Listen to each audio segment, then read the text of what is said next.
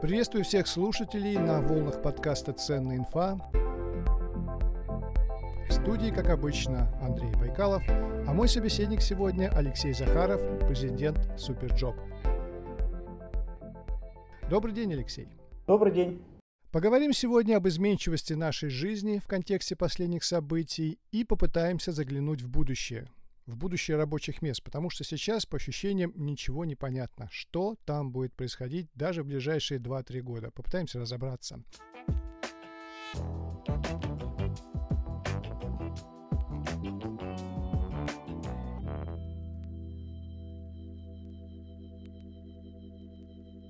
Вот с вашей точки зрения, насколько остро стоит проблема возвращения людей в офисы? Или это вообще не проблема? Что вы думаете по этому поводу? Когда мы э, через неделю после начала локдауна первого опрашивали людей, которые оказались на удаленке, но никогда до этого удаленно не работали, э, 90% мечтали просто вот прямо сегодня вернуться в офис. А э, опрос ну, двухмесячной, по-моему, давности примерно э, той же самой категории людей, уже больше 50% в офисы возвращаться не хотят никогда и ни при каких условиях. И они не вернутся в офисы. Ну, то есть их можно вернуть на какое-то время, они придут, э, сразу пойдут, обновят резюме на Суперджобе и, в общем, выйдут на работу туда, где их в офисы ходить не заставляют. И опять же, я сейчас э, вижу, слышу много разных э, историй, что вот, значит, мы организуем так, что у нас три дня будут работать в офисе, два дня дома, или два дня в офисе, три дня дома. Значит, конечно, никогда такого не будет, потому что это организационный бред. И попытки так организовать процесс, они, на мой взгляд, обязательно закончатся провалом. То есть так могут работать отдельные какие-то там топ-менеджеры, которые и так в свободном графике находятся – да и то, в общем, топ-менеджеры не очень хотят так работать. А для обычных людей, ну, это просто дико неудобно. Ты организовываешь как-то свое рабочее пространство. И какой смысл тебе мотаться три дня в офис, э, на два дня значит, находиться дома? Либо все время дома, либо все время в офисе. Поэтому люди будут делиться на тех, кто э, принципиально не хочет э, иметь какое-то выделенное рабочее место у работодателя и раз в год приезжает на корпоратив или там, зачем-то это нужно на какое-то вот совещание, когда нельзя обойтись без физического присутствия, ну почему-то, да. И это посещение офиса там раз в месяц, раз в два месяца, может быть, раз в квартал, может, раз в год или раз в два года. У части людей, в первую очередь у топ-менеджмента, наверное, в офисах останутся выделенные рабочие места, ну просто потому что, потому что, да, российская специфика, значит, топ-менеджер должен иметь рабочее место. Не везде, не всегда, но я слабо верю, что, например, у, там, у директора Суперджоба не будет выделенного рабочего места, или у директора Яндекса не будет выделенного рабочего места индивидуального, или там у 10 директоров Яндекса не будет выделенных рабочих мест. А всем остальным они, ну, либо ты работаешь в офисе, у тебя свободное, ну, вот, твое есть рабочее место, ну, либо ты не работаешь в офисе, и он тебе не нужен. И это вот, не значит удаленная работа, мне этот термин не очень нравится, просто вот сейчас так, да, и сейчас так это навсегда, это сейчас так для белых воротничков, но для высококвалифицированных синих воротничков тоже стирается грань между местом, где ты работаешь, и где работает то оборудование, которое ты должен контролировать или которым управлять. И, соответственно, ну, вот я видел э, кейсы, когда в Китае демонстрировали технологии, когда машинист э, большегрузного карьерного экскаватора находится в прямом смысле у себя дома и управляет этим карьерным экскаватором через интернет. Так что, в общем, вот туда мы все и идем. Понятно. Я хочу предупредить слушателей о гуле, который вы можете слышать. Это просто звучит гром за окном. Не пугайтесь. Хорошо, вы сказали, что вам не нравится термин удаленная работа. А какой термин вам нравится? Мы еще не придумали достаточного количества терминов для того, что вот сейчас появилось не как какой-то тренд, который медленно развивался, а как э, мейнстрим. Э, на самом деле пандемия вот сдвинула эту глыбу на рынке труда огромную. И мы еще только в самом начале изменений, мы еще не адаптировались, и процесс адаптации идет, но качественный переход такой, в первую очередь, в головах он перешел, что оказывается, можно и так. Вы думаете, что есть качественный переход, не будет никакого отката? На какой-то момент откатится, а дальше э, просто получается следующее, что те компании, которые не откатятся э, обратно, э, у них э, сильно расширились возможности найма. Да? То есть они могут нанимать людей не только в ну, в той локации, где находятся сами, но и спокойно работать с людьми ну, абсолютно в любой локации. Это делает их э, намного более конкурентоспособными.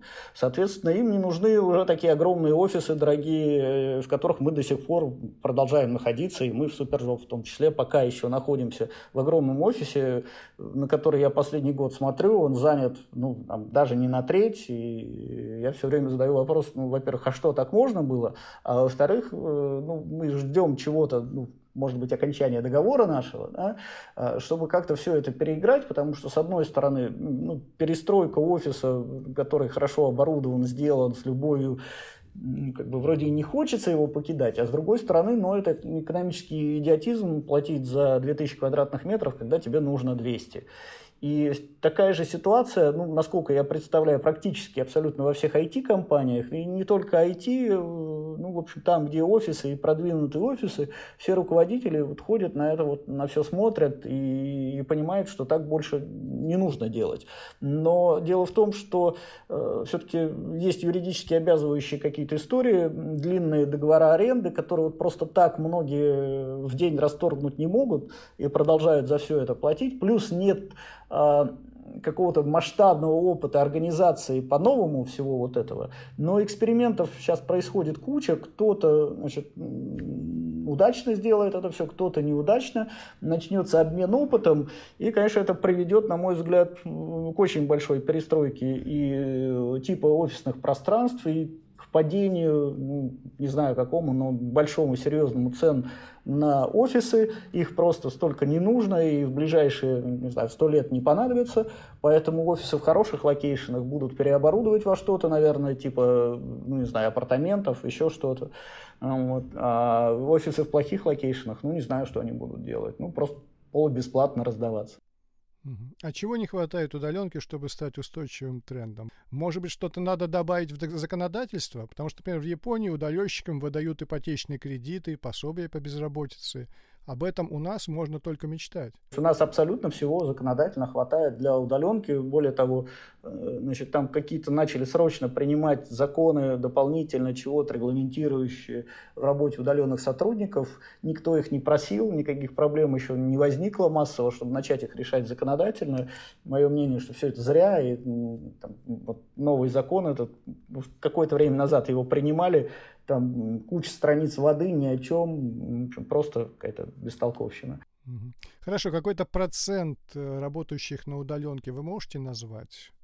Там 20% населения всей России будет работать на удаленке, например, да? Или, или какая-то другая цифра? Я думаю, что процентов э, там, в ближайшие три года мы выйдем на то, что процентов 30 минимум белых воротничков будут всегда работать удаленно. Слушаете подкаст «Ценная инфа».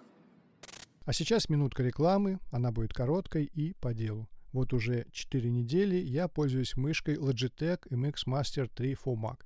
И если я просто скажу, что я доволен, этого будет мало.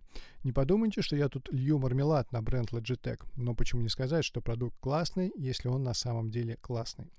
Во-первых, мышь подключилась к Mac мгновенно. Во-вторых, Форма MX Master повторяет изгиб человеческой ладони и кисти, тем самым не травмируя кисть и локтевой сустав.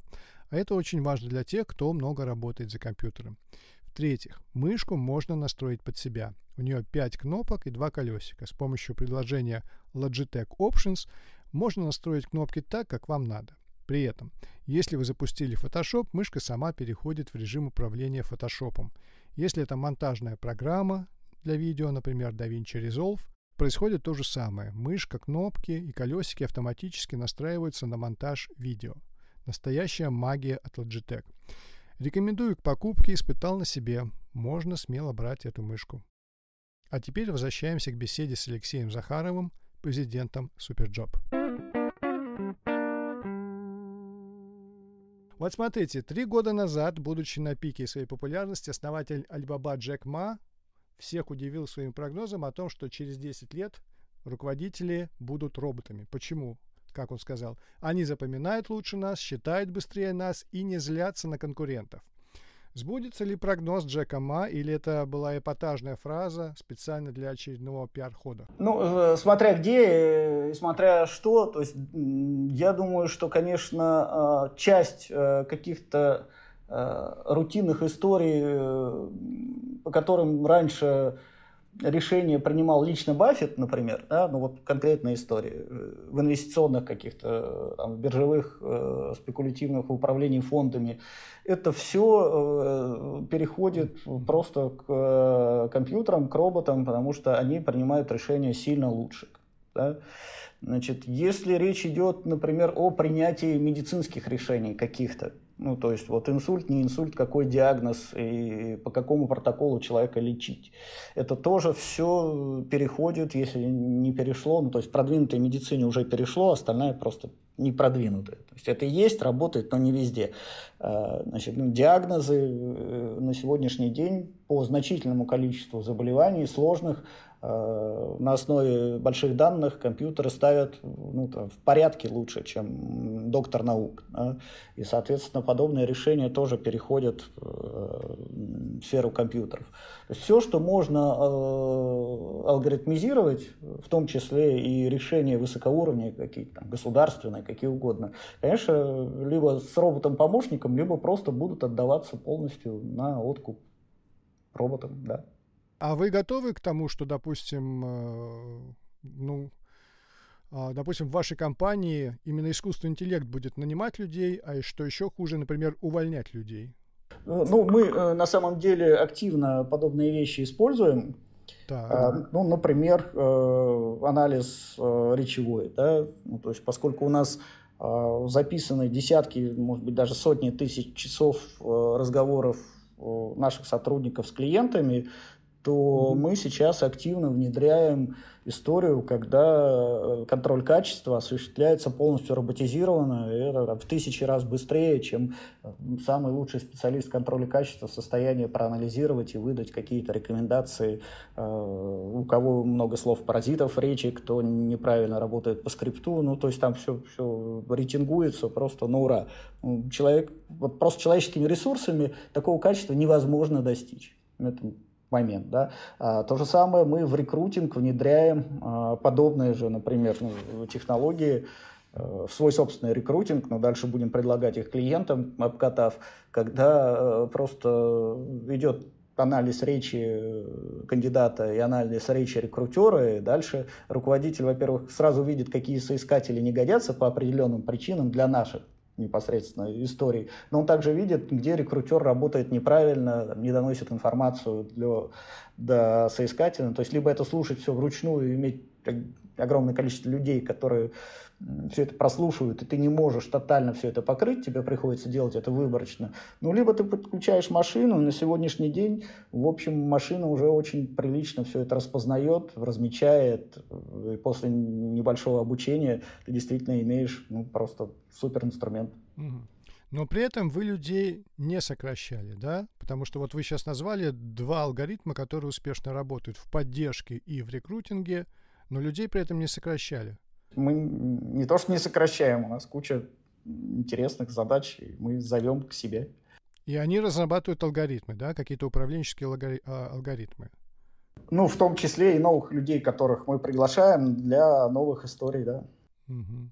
Ну, вы вот IT-компания, да, действительно, и вам э, намного легче во всех вопросах. Вы, кстати, в одном из интервью говорили, я тоже, когда готовился к интервью, читал, что вы призываете родителей к тому, чтобы дети учили не английский, а учили математику, ну, то есть программирование в будущем. Скажите, пожалуйста, на ваш взгляд, вот э, исходя из этого тезиса «учите математику», какие сейчас специальности под ударом? Какие, вот, э, кто находится в зоне риска, кто потеряет работу, и, и может быть, те люди, которые сейчас, которым сейчас 30-35, может быть, у них есть шанс вскочить в последний вагон и все-таки попытаться что-то изменить в своей жизни найти ту специальность, которая будет востребована через несколько лет. Если бы вот так вот было все просто э, и можно было предсказывать, ну, я бы также и предсказывал курс акций, тест. Поэтому, с одной стороны, тут, в общем, прогнозы, э, они очень простые, а поскольку практически, ну, все отрасли, они сейчас э, на больших данных, и ну, нет такого, чтобы там не было алгоритмики, данных, компьютеров, поэтому все через математику, э, потому что медицина, это сейчас медицина плюс математика, сельское хозяйство, это сельское хозяйство плюс те же самые алгоритмы, большие данные, математика, э, журналистика, то же самое, то есть абсолютно все. Поэтому, если человек не владеет э, базовым понятийным аппаратом математическим, э, не понимает, что такое логика, что такое алгоритмика, ну, абсолютно в любой профессии будет э, очень-очень тяжело. А если он этим владеет, то замечательно. Опять же, коммуникационные навыки очень важные становятся, простое человеческое общение – ну вот. И если человек не владеет родным языком, то это так же печально, как не владеть математикой, даже намного более печально. Журналисту нужна математика? Да, конечно, потому что если раньше журналист он вот просто писал, или просто говорил в эфире, то теперь, как правило, э, журналист и пишет, и одновременно снимает, и одновременно монтирует, и все равно это все значит, через большие данные. Если ты э, просто не владеешь э, ну, методами поиска информации, классификации информации, у тебя нет каких-то там своих, ну, не знаю, агенайзеров для этой информации, баз данных, где ты там что-то копишь. Ну, это можно, конечно, вручную на карточках что-то там подписывать, как раньше, вести каталоги, но это же с ума сойдешь. Поэтому это просто журналист не конкурентно способен, если у него совсем вот он не разбирается то есть я не к тому, что нужно э, высшей математикой владеть и всем уметь программировать. Вот мы сейчас даже не про это говорим, хотя это неплохо. А, вот. Мы говорим о том, что действительно математика, она приводит мозги в порядок, э, и э, поскольку большинство ну, преподаватели младших классов ЕГЭ по математике не сдадут. И, в общем-то, даже на 70 баллов большинство учителей средней школы математики значит, не сдадут ЕГЭ. У нас очень тяжело с э, абитуриентами для технических вузов любых, где ну, надо иметь структурированные мозги. Это тяжелая история, но это не только наша проблема, это проблема всех развитых стран, нехватка людей, э, значит, которые умеют думать Потому что традиционная школа, которая существует сейчас, что в России, что в Соединенных Штатах, что в Англии, во Франции, в Германии, мы отдельные штучные элитные не берем, но массовая школа, это школа промышленной революции, которая была предназначена для того, чтобы из неграмотного, но, подчеркиваю, инициативного крестьянина Э, которому надо было вот смекалку крестьянскую каждый день проявлять для того, чтобы выживать э, в крестьянской среде. Из него надо было сделать безинициативного робота-андроида для работы на конвейере, но умеющего читать. И значит, в основном школа современная, она для этого предназначена. Соответственно, уже к концу младших классов она полностью убивает в людях инициативу, возможность дальше учиться, интерес к учебе. Ну, зато научили читать, писать и ходить строем. Это вот такая вот история, которая требует большой перестройки, э, осмысления. И мы очень много говорим о вузах, что у нас наши вузы должны значит, в рейтингах где-то, но средняя школа не поставляет достаточного количества абитуриентов качественных, чтобы вот все это про рейтинги говорить. А почему не поставляет? Потому что начальная не поставляет. А почему начальная не поставляет? Ну, просто потому, что у нас финансирование образования совершенно неправильно идет. Да? То есть э, у нас самые низкие зарплаты у воспитателей детских садов, потом, значит, тоже низкие у учителей начальных классов, потом чуть выше у предметников в средней школе и, значит, в вузах еще выше.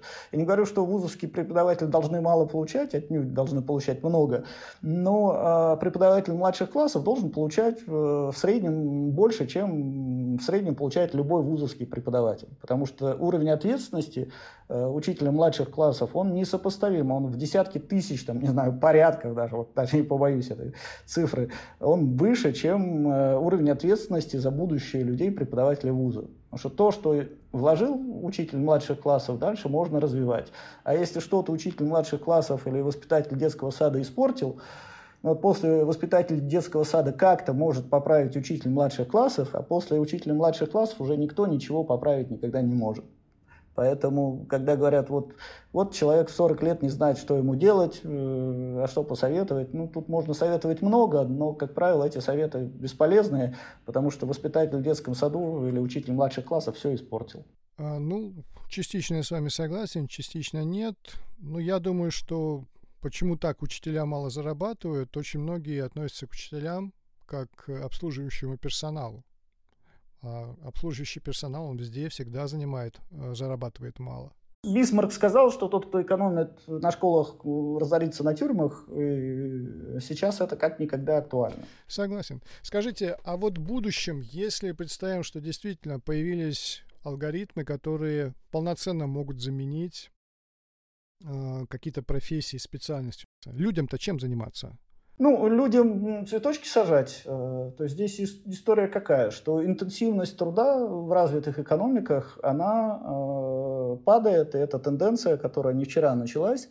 И сто лет назад э, производственному рабочему для того, чтобы впроголодь кормить детей, надо было работать 12-14, иногда 16 часов каждый день с одним выходным, может быть, а может без выходных даже, с э, праздником на Рождество, Пасху или там какой-то другой религиозный праздник, без больничных, без отпусков, то есть, ну, в среднем, там, не знаю, 350 дней в году человек работал. На сегодняшний день количество рабочих дней в году в России в районе 200, остальное выходные праздники, и не 14 часов, а 8. И э, значит, через сто лет, я думаю, средний рабочий день будет, опять же, для того, чтобы впроголодь кормить семью, 4 часа.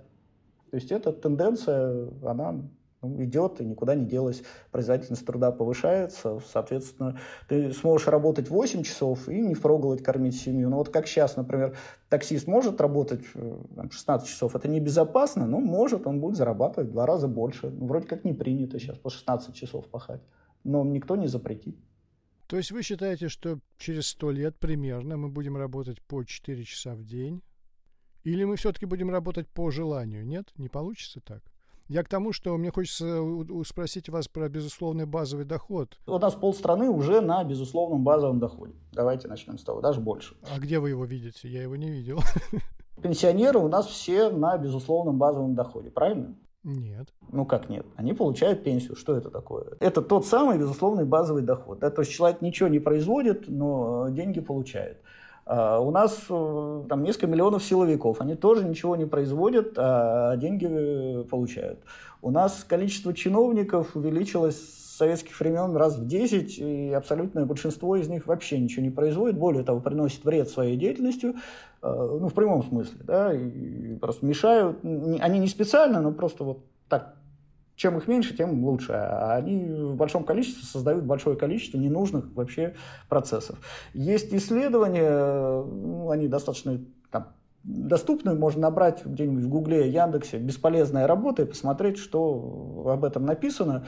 Ну, то есть огромное количество людей сейчас, э, если ты не крестьянин, тебе не нужно кормить корову, занимается бесполезной работой. Понятно. Ну, в завершение программы какой-то срок можете назвать, когда это может произойти? Хоть завтра для значительной части людей. Ну, то есть выдать безусловный базовый доход, причем такой приличный, э, ну, там, всем матерям, которые ухаживают за детьми, э, людям, которые выходят с зоны, э, их надо адаптировать. Ну, то есть много кому там, прибавить пенсионерам, но при этом надо, конечно, еще заниматься эффективностью экономики, потому что где-то это надо взять. Как бы. Вопрос, есть ли у нас потенциально ресурсы для того, чтобы значительная часть населения платить вот часть базовую, безусловную, да, которая позволяет ну, там, почти расширенно воспроизводиться. Есть, но только их надо изъять в других местах, а эти другие места не очень захотят их отдавать, поэтому значит, надо как-то э, политические решения принимать для этого. Понятно. Ну, я в завершение скажу, что уполномоченный по защите предпринимателей при президенте России Борис Титов однажды сказал – что проблема БОДа или вообще тема БОДа до 2035 года для России не актуальна. А там уже посмотрим.